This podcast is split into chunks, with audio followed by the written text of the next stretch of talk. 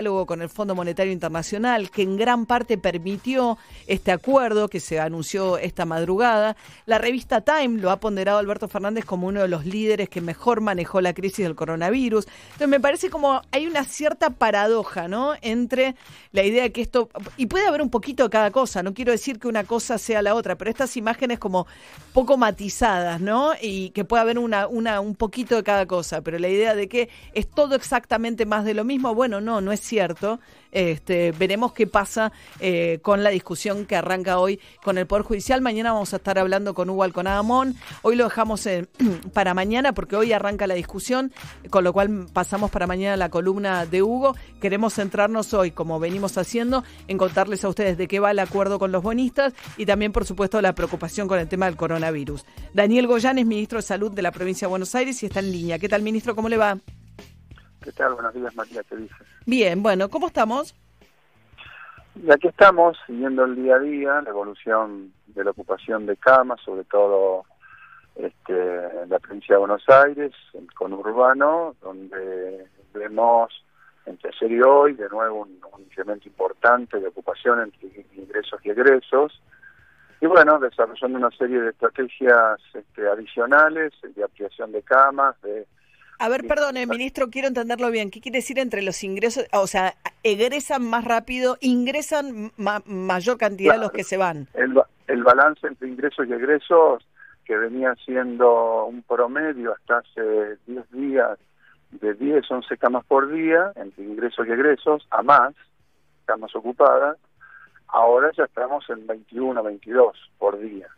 ¿No? Entonces hay que ir mirando eso, estamos desplegando ya nuevas estrategias que veníamos trabajando. Y cuando dice camas, perdón, ministro, estas son camas de terapia, intensiva. Okay, sí, Y bueno, venimos ampliando más camas, de hecho esta semana vamos a estar ampliando una buena cantidad de camas en distintos hospitales en, este, de la provincia, vamos a estar, estamos trabajando ya ampliando camas en, de, pediatría, este, lo que es este, terapia intensiva pediátrica.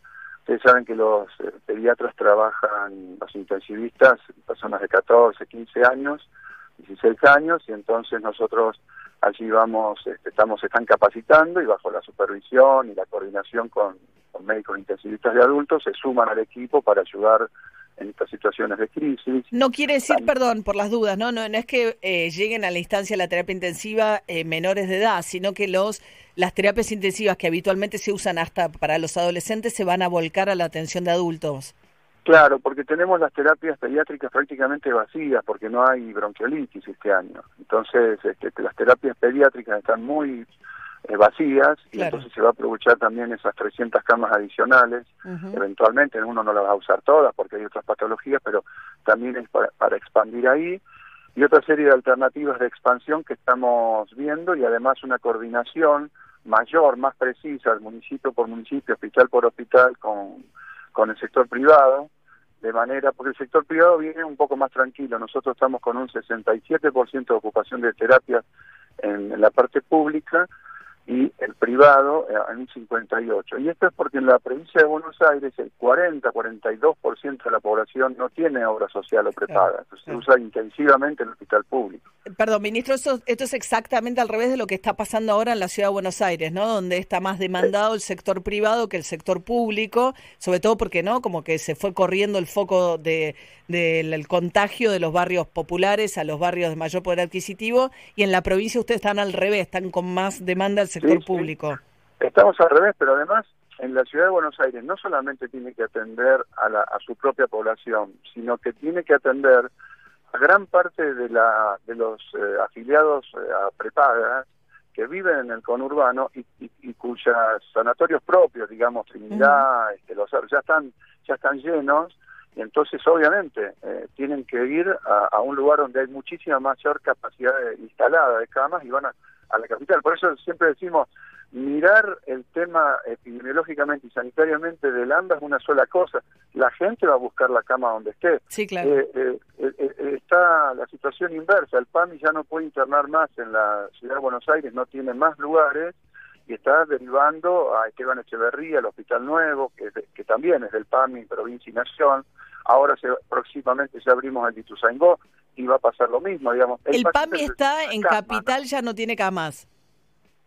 Eh, Capital no, ya está mandando hasta el 20% de los pacientes, ya los está enviando a clínicas, sanatorios u hospitales de la, del mm. conurbano, pero es normal que esto pase. Sí, ¿eh? claro, claro, no, no, no, está claro.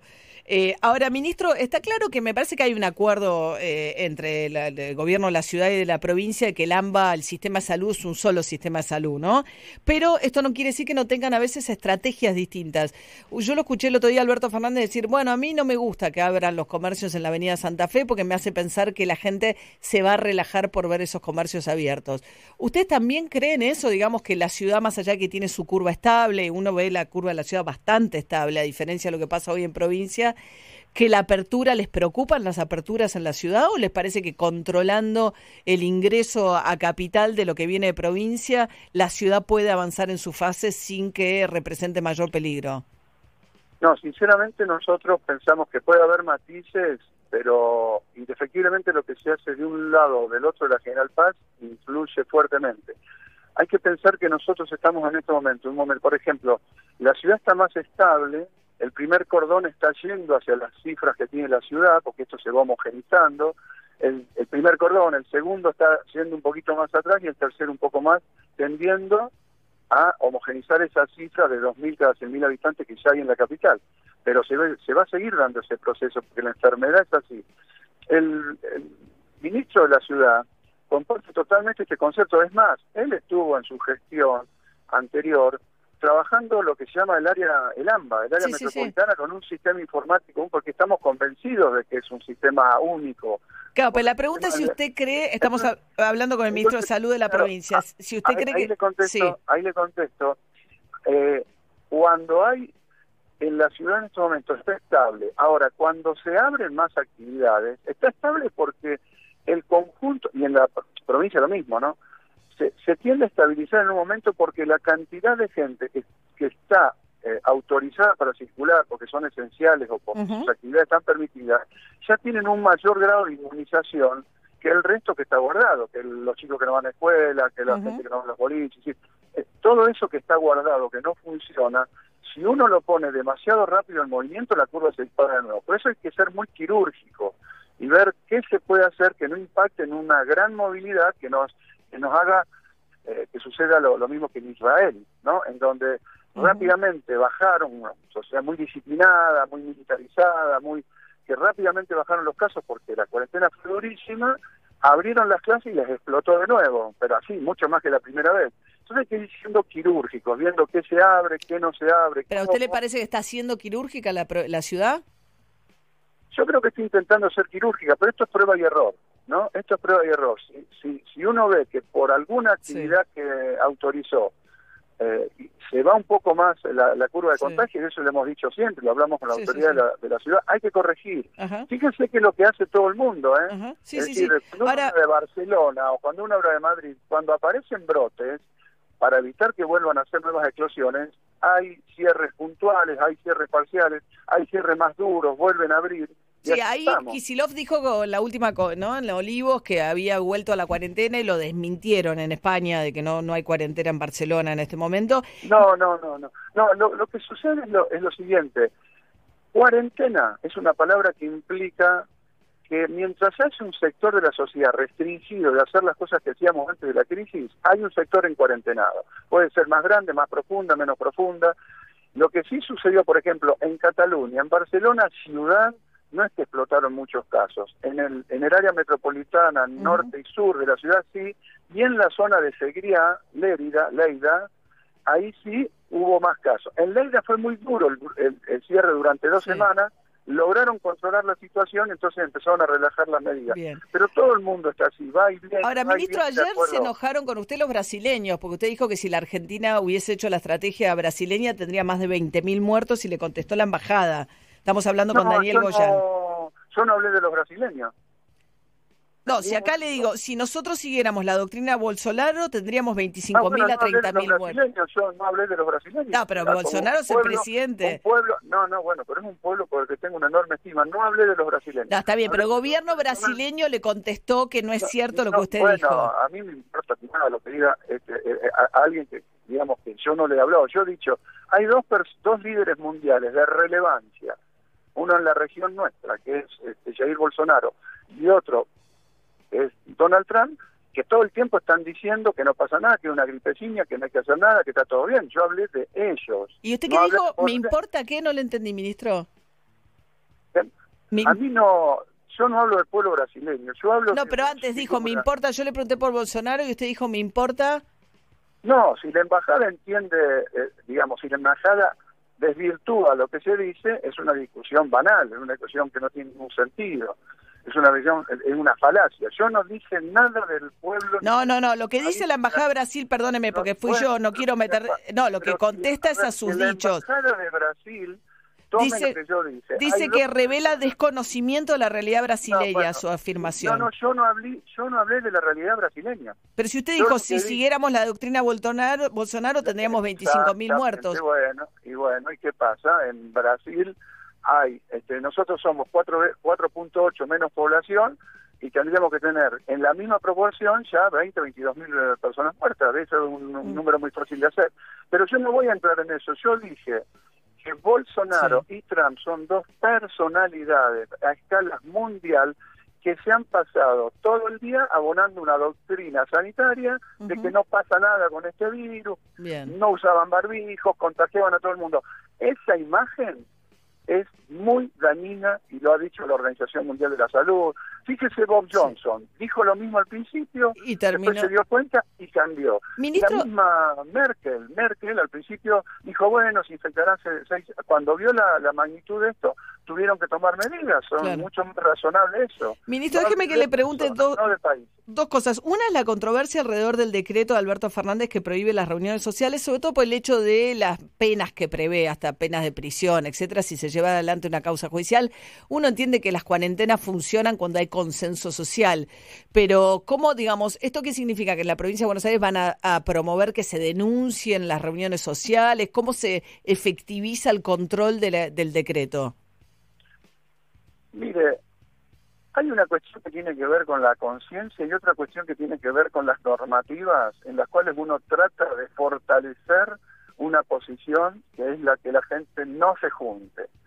Yo no sé qué es lo que va a pasar eh, en términos de cumplimiento legal efectivo. Lo que sí sé es que lo que se trata permanentemente es de preservar la vida de la gente y con eso se, se dictan determinado tipo de normas que tratan de apoyar esa concientización de la importancia que tiene que nos quedemos, que no nos juntemos, porque después van a pasar. Yo siempre pongo el ejemplo del chico Miles, pero el chico que fue una fiesta irresponsablemente, contagió a su abuelo, se murió el abuelo, se murió, bueno, después tiene que cargar de por vida haber causado ese desastre. Entonces, lo que decimos es apelar a la conciencia. Yo sé que la gente está, estamos todos cansados, estamos todos fatigados, no es fácil, pero yo ayer un puse un ejemplo también y que me parece válido, me parece válido, aunque las comparaciones a veces no sean odiosas. En la guerra de Malvinas murieron 490 personas y 1.200 heridos y nos marcó por, de por vida. Digo, tratemos de evitar esas imágenes que marcan a los pueblos de por vida, esas imágenes de eh, eh, de gente que muere, innecesariamente. Tratemos de salvar la mayor cantidad de vidas posibles. Eso es todo lo que se mm. pide. Nada más que eso. Si se puede ratificar a través de, normas de este tipo de decretos para fortalecer la posición, pero es un llamado a la conciencia. Básicamente... Es un llamado a la conciencia, bien. Que no nos relajemos. Ministro Daniel Golean, ministro de Salud de la provincia de Buenos Aires, una última consulta que es por los Volvois. Usted quedó identificado como que planteaba que no se podía volver al tenis, siendo que es un deporte individual y al aire libre, porque ahí alcanza pelotas y le dijeron que en el fútbol, que en el tenis no necesariamente, que solo el tenis, qué sé yo, de altos campeonatos profesionales, lo de los Volvois. Miren, nosotros estamos conversando, hemos invitado al gobierno, vamos a tener nuevas reuniones con esta asociación, con otras, y es probable que en el tiempo futuro, cuando empecemos a ver que determinadas variables están mejor, empecemos a liberar aquellos, aquellas actividades eh, que sean de menor roce, menor contacto, etcétera, etcétera. Ahora, todo el mundo quiere que, la, que su actividad le encuentra un, justificativo todos, ¿eh? Tienen, no, yo hago el protocolo, yo hago esto, yo hago aquello. Ahora, si seguimos liberando, liberando, liberando, vamos a volver a tener problemas. Entonces lo que decimos, vamos de a poquito, nos juntamos con todos, vamos analizando. Pero no hay ball boys en el, en el, no hay ball boys en el deporte, en el, los que practican a nivel aficionado. Yo no voy a entrar a discutir porque hay algún algunos infectólogos que dicen que si la pelota sí, la pelota no. La verdad es que vamos a ver uno por uno. Pero yo imagino que cuando uno autoriza hay cinco canchas, una al lado de la otra, los chicos corriendo las pelotas una detrás de la otra y después se van al vestuario. Y a mí no me digan que después no se van al vestuario y todos cumplen el protocolo y, y andan aislados y todo. Digo, es difícil. Si se puede hacer, se hará pero no no no no es tan fácil como ponerlo en un papel y decir esto se cumple y lo vemos todo el tiempo. Ministro, y acá me, me apuntan que, que, la cantidad de caídos en Malvinas quizás no está contando el crucero General Belgrano, no fueron 450, sino 649 soldados. Ah, sí, perdón, 649, yo le dije mal, 649. Ah, bien. Ministro, Ministro de Salud de la Provincia de Buenos Aires, Daniel Goyán, que tenga un buen día y gracias por atendernos. ¿eh? Hasta luego. Hasta luego. 9 y 49, no, 8 y 49, perdón, epa. Eh, 8 y 49 de la mañana, este, tuvimos, un día súper cargado de notas importantes. ¿eh? Manuel Álvarez Agis con el análisis, enseguida vamos a poner los cortes de lo que fue el acuerdo alcanzado, se anunció a las 3 de la mañana en un comunicado para la reestructuración de la deuda. Hablamos con España, con el escándalo también del rey emérito, el rey Juan Carlos, que se fue a República Dominicana. Eh, aparentemente nos decía un colega que se fue a la casa de unos amigos a República Dominicana cuando anunció a través de una nota el Palacio que el rey emérito dejaba de vivir al menos temporariamente en España como para privar al, como para despejar el escándalo que eh, para que no le toque a Felipe, ¿no? A su hijo que está en este momento gobernando, eh, enfrentar todos los escándalos que tienen que ver con el dinero que le han encontrado en cuentas offshore al rey, al rey emérito de España. ¿Y después qué más? ¿De qué te reís, eh, Pinci? No, no, es que es un viaje muy largo. Eso. ¿cómo te sale el dominicano? Hay que practicar el dominicano cuando hablemos con un periodista de allá que lo encontró al rey, ¿no? Se ríen con muy poco, me burlan siempre. Todo porque saludé a un colega diciéndole, ¿cómo estáis? ¿No? Estáis sacado. estáis, ¿eh? Estoy sacudido. Estáis sacudidos. ¿cómo sigue la jornada? María, queda por delante una jornada con muy buenas condiciones meteorológicas, más sol por la mañana, más nubosidad en horas de la tarde, el termómetro bien arriba, refutando al invierno, alcanzando los 25 grados en horas de la tarde. María, equipo oyentes, tengan un gran martes, nos vemos mañana. ¿Cómo no? Nos vemos mañana, Jopo. Así que seguimos así hasta el jueves, ¿eh? en esta primavera en el medio del invierno.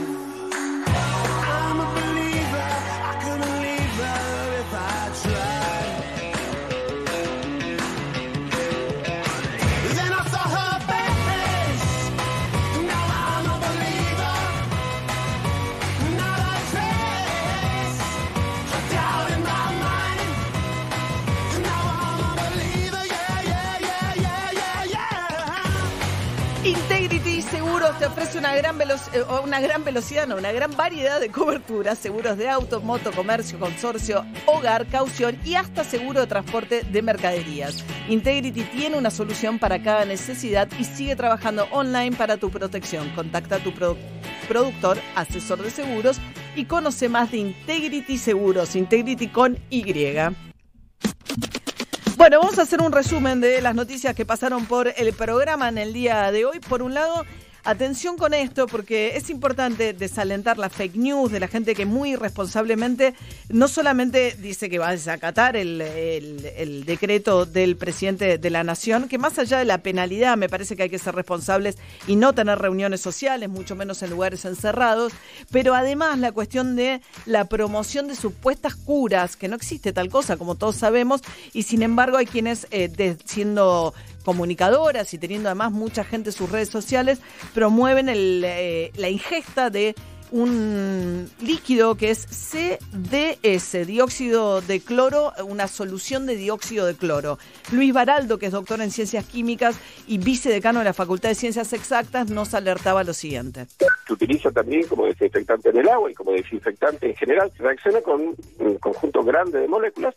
El virus es esencialmente un conjunto de moléculas y altera su, su funcionalidad, entonces tiene un uso muy general. Entonces, por ejemplo, para desinfectar una superficie o cuando, bueno, queremos desinfectar el material que estamos utilizando, por ejemplo, un aula en el caso nuestro, eh, funciona muy bien. Ahora, eso es claramente incompatible con los otros mismos, en concentraciones altas es muy peligroso, es tóxico, es claramente tóxico, está regulado. Dice, ah, nos decía el doctor que en el mejor de los casos es inocuo para el cuerpo, pero que en el peor de los casos te puede causar, algún daño, una intoxicación que no tiene que, pero curarte del coronavirus seguro, que ni te cura ni te protege del coronavirus. Después también hablamos con Emanuel Álvarez Agis, economista, que fue viceministro de Kisilov, eh, allá en el final del gobierno de Cristina Fernández de Kirchner, y que evaluaba un anuncio muy trascendente, cerca pasada las 3 de la mañana, el gobierno nacional publicó un comunicado en el que que había alcanzado un acuerdo con gran parte de los tenedores de los bonos. De hecho, Manuel Álvarez Sáquez nos decía que por la forma en que está planteado, seguramente el 100% de los tenedores de los bonos van a entrar en la reestructuración de la deuda, lo cual es muy importante porque no dejaría a nadie afuera los famosos holdouts, ¿se acuerdan, no? De los que de los fondos buitres que después de la reestructuración del 2000 de la, del default de 2001 que negocia la baña, entran casi todos, pero quedan algunos afuera de ese canje. Esos eh, bonos que habían quedado afuera del acuerdo los compran los, este, los buitres y al final se le terminó pagando por bueno eh, a los buitres los bonos que habían pagado, que habían comprado a precio de remate. La cuestión es que si quedan afuera algunos bonos, genera mucha dificultad en el proceso posteriormente. Y una de las grandes ventajas de este acuerdo, según nos decía Manuel Álvarez Agis, es que estarían todos adentro y que además da un plazo para la Argentina que recién empezaría a tener vencimientos fuertes a partir del 2025. Argentina finalmente obtuvo un acuerdo con los tres grupos de bonistas que había logrado unir con esta estrategia Pacman que se planteó Argentina. Hay que decir que los acreedores tenían más internas que el gobierno, digamos, y eso era un problema para la negociación. Y entonces el gobierno creo que inteligentemente planteó una estrategia que significaba una amenaza de ir arreglando con los acreedores uno a uno. Entonces los acreedores ante esa amenaza se juntaron todos el desafío que queda por delante, obviamente, y ese es el verdadera, el verdadero desafío, son dos. Una al fondo, Y segundo, hacer las cosas bien hasta 2025 para en 2025 estar en condiciones de tener más exportaciones, tener acceso al mercado y poder refinanciar cuando si lo creas necesario. Bueno, el acuerdo significa más plazo, quita también por cada 100 dólares valor nominal va a terminar pagando la Argentina 54,8 y una baja significativa de la tasa de interés que pagan estos bonos que va a ser del 3,4% después de la reestructuración. Después mis compañeros se pasaron todo el día burlándome porque yo iniciaba esta mañana un reportaje con un colega español de la siguiente manera. Del gobierno de Arabia Saudita, justamente. Vamos a España. José María Irujo es jefe del equipo de investigación del diario El País. Buen día, José María. Tantas gracias por atendernos. ¿Cómo estás? Hola, muy buenos días desde España. Bueno, me imagino que estáis sacudidos con esta nota. Estáis sacudidos. Volvió Isabelita. No, no, una Volvió cosa de loco. Isabelita. Pero vamos a lo importante. Vamos a lo importante. ¿Qué decía Irujo sobre la situación de Juan Carlos? La marcha del rey de España en absoluto es para huir de la justicia española. Todavía no está imputado ni todavía está investigado. Hay una investigación prejudicial. Su imagen ha quedado dañada con la aparición de estas cuentas en Suiza, cuentas en Suiza que descubrimos en el diario El País en exclusiva para España el pasado 2 de marzo. Nadie en la historia podrá eh, cuestionar el enorme servicio, el extraordinario servicio que ha hecho para España. El rey ha traído la democracia a España, el rey ha sido el mejor embajador de la marca España durante todos los años de su reinado, en- abriendo puertas y facilitando a empresas españolas y a las instituciones españolas. Es increíble eh, cómo sí, los la- la- españoles la- lo quieren, ¿no? Al rey, a pesar de todo, 60 millones de euros le encontraron en cuentas en Suiza para zafar. Cuando eh, salió la alarma, se las mandó al amante a unas como cuentas offshore. Ahora está en República Dominicana, hasta nuevo aviso Juan Carlos. Quédate en casa. Y prende la radio. Metro 95.1. Somos parte. Ahora los que somos Movistar, los gigas que no usamos de nuestro plan los podemos guardar para el mes siguiente desde la app Mi Movistar. Porque tus gigas son tuyos, guárdalos. Los que somos Movistar, tenemos más. Válido en Argentina del 12 del 6 de 2020 hasta el 31 del 8 del 2020. Más info en movistar.com.ar barra guardagigas. Ideas en CC Conex Online. En agosto, el Conex presenta cuatro cursos para aprender y pensar con grandes referentes sin salir de casa. Filosofía con Darío Stansriver, Pensamiento y Creatividad con Estanislao Bachrach, Cultura Alimentaria con Soledad Berruti, Historia con Felipe Piña. Ideas en CC Conex Online. Mira los programas completos y compra tu ticket de acceso en entradas.ccconex.org. Vuelven los clásicos Aldos. Nuestra nueva carta es una selección de esos platos que hicieron historia y tanto nos pedían nuestros clientes. Seguimos con nuestro plato del día por 350 pesos al mediodía y 450 pesos a la noche, siempre acompañados por bebida y con postre opcional. Nuestra vinoteca te espera con la impecable selección de Aldo Graciani. Entra a Aldos Vinoteca en Instagram y Facebook y hacenos tu pedido por WhatsApp o telefónicamente a cualquiera de nuestros tres locales. Aldos Delivery y Takeaway de comida y vinos ricos. aldosvinoteca.com Quiero, Melisam Fire Group. Instalaciones contra incendios, extintores, mantenimiento integral y productos de bioseguridad y desinfección. La solución que necesitas, encontrala en nuestra nueva web melisam.com. Este es un mensaje